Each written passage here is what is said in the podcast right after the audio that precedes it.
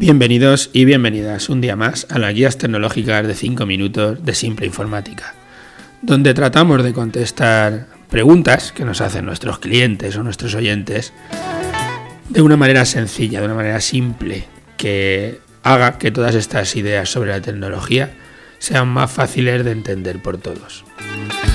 Yo soy Pedro Vicente y de nuestra empresa tratamos de hacer llegar toda la tecnología de las grandes empresas a las pequeñas empresas. Hoy me veis con la voz muy tocada, estamos en pleno verano, ola de calor y cambia y aire acondicionado y esto no hay quien lo soporte. Y por supuesto que a mí también la voz se me, se me ha venido abajo. Hoy voy a hacer sobre este tema que entro presentando cómo intentamos que las, los medios que tienen las grandes empresas, cómo funcionan las grandes empresas, pasarlo a las pequeñas empresas. Como llevamos tiempo, como llevamos 20 años intentando que esto ocurra y por qué es tan complejo. Voy a poner solo un ejemplo del que hemos hablado hace poco sobre el tema de los CRM. Una de las cosas más importantes en las empresas, bueno, lo más importante es vender. Eso está claro. Tienes que vender para poder ser una empresa, para, para generar esa, ese dinero. Pero una vez que vendes, sobre todo si creces, porque si estás solo, pues tú llevas tus cuentas y las puedes llevar donde quieras y nadie te va a engañar ni vas a tener ningún problema con nadie porque estás solo. Pero en cuanto tengas a alguien contratado, vas a querer controlar, saber qué está pasando con tu dinero, saber qué está pasando con el tiempo de la persona a la que estás pagando. Porque al final el, tiempo es lo que contratas a la otra persona y por ese tiempo le pagas un dinero. O sea que controlar el tiempo es como controlar el dinero. En el fondo lo que estás intentando hacer es saber dónde va el dinero, dónde va el tiempo de trabajo de cada uno de ellos.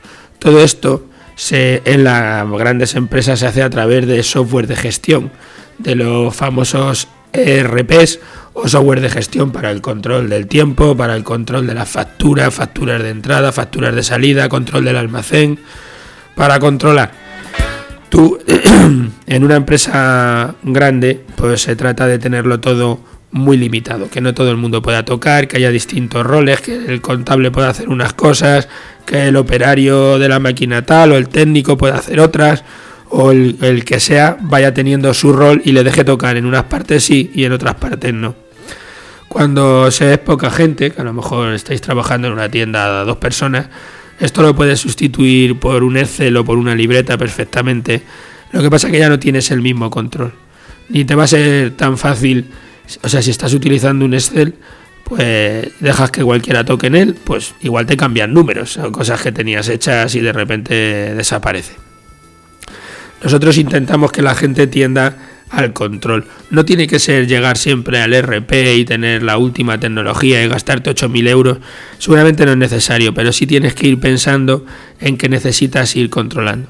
Y que si hoy coges un Excel como solución, o un Word, o tu libreta, Tienes que pensar que mañana cuando contrates a otra persona o que cuando quieras saber datos de la empresa, ese business intelligence que hemos hablado en las jornadas pasadas, cuando quieras sacar datos de tu empresa, vas a necesitar algo donde hayan metido esos datos.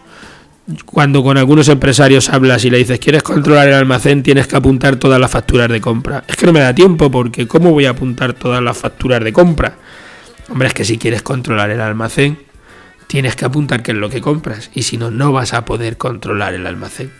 Esto a veces se lo dices a algunas de las empresas, las más pequeñas, y se quedan un poco, bueno, también, también con las grandes, ¿eh? que hemos tenido aquí empresas de más de 50 trabajadores que no saben lo que tienen en el almacén. Y tengo clientes con 2 millones de euros en almacenes que no saben lo que tienen en el almacén. Entonces, a, a mí me parece una locura. Entiendo que haya gente que diga, ya, pero es que controlar el almacén es más costoso que no controlarlo y tener gente de confianza que sabes que no vas a tener problemas. Ya no solo es eso, no solo es si te van a robar en el almacén o no te van a robar, es saber tú mismo qué cantidad tienes en ese almacén para poder valorar tu empresa. Si mañana te jubilas y la quieres pasar a, los trabajadores o si se la quieres vender a, a la competencia, tendrás que saber qué es lo que hay en ese almacén y ese día de la venta te apetecerá menos ir a contar todo lo que hay allí que si empiezas a hacerlo desde cero, si empiezas ya a controlar qué es lo que vas teniendo. Lo que quiero decir, la idea es, hagas lo que hagas, piensa que en un futuro puedes ir cambiando, puedes ir creciendo. De hecho, todos estamos en esa idea. Cuando montas la empresa, lo que quieres es ir creciendo. Bueno, eh, hoy hago un podcast un poco ligero, un poco corto, porque como veis, tengo poca voz. Ya no me da para mucho más.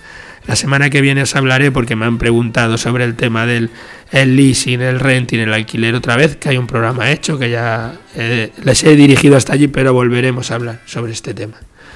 Bueno, gracias a todos los que me escucháis todas las semanas por estar ahí, por dejar vuestro me gustas en vuestras redes sociales o allí en los podcasts que estéis escuchando todo esto.